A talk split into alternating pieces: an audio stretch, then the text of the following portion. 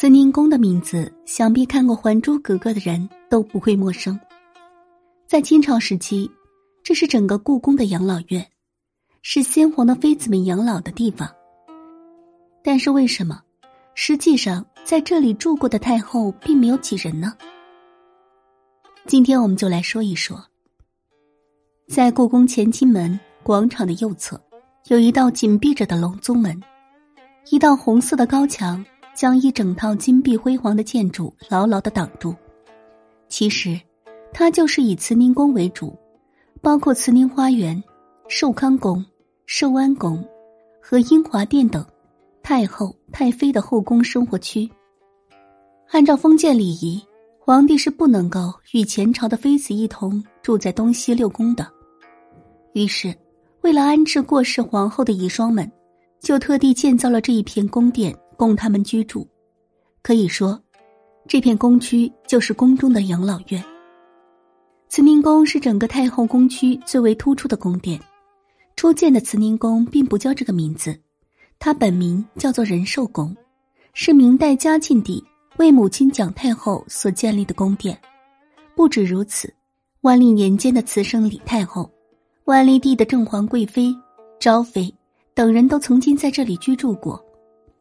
明喜帝死后，他的皇贵妃等人也移居到这里，所以，也有人将慈宁宫称之为“老太太的聚居地”。金延明制，慈宁宫主要是作为皇太后居住的正宫。众多电视剧中，皇太后也是住在慈宁宫。可实际上，清朝的皇太后住进慈宁宫的寥寥无几。至于原因嘛，就不得不提慈宁宫里清代的第一位住户了。顺治十年，孝庄皇太后住进去，成了她的第一位主人。孝庄名布木布太，清入关前的天会年间，她嫁给了比自己大二十岁的皇太极，生育了顺治帝福临。福临即位之后，她便成为清代第一位太后。顺治死后，她又辅助孙子玄烨继位，在康熙年间成为太皇太后。孝庄太后在慈宁宫度过了四十四年的时光，顺治帝为庆祝母后的生日，写下了三十首诗献给孝庄太后。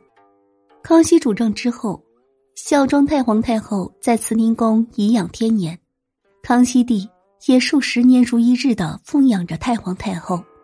康熙二十六年，孝庄太皇太后病危，康熙帝悲痛交加，昼夜不离的侍奉在慈宁宫。隔着帷幔席地而坐，一听到祖母有什么动静，就立刻赶到榻前。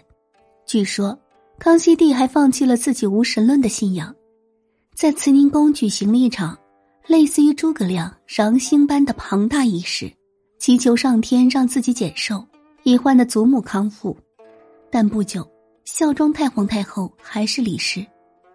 悲痛欲绝的康熙帝坚持在慈宁宫前院所设帷帐内守孝。还想将孝庄文太后的子宫久留在慈宁宫内，把慈宁宫作为孝庄文太后的奉殿。这个想法被大臣们劝阻说毫无先例，才作罢。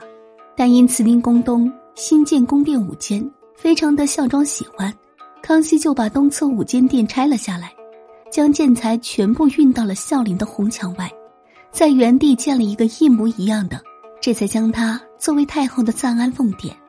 据说。慈宁宫自此之后出现了异象，入住的太后、太妃们，有的说每天晚上都可以听到奏乐的声音，有的说在墙上可以看到宫女太监们排队行走的影子，还有人说有一口井，白天往井下看是石头杂草，但晚上再看井底就会有水，水上倒映的却不是自己的脸。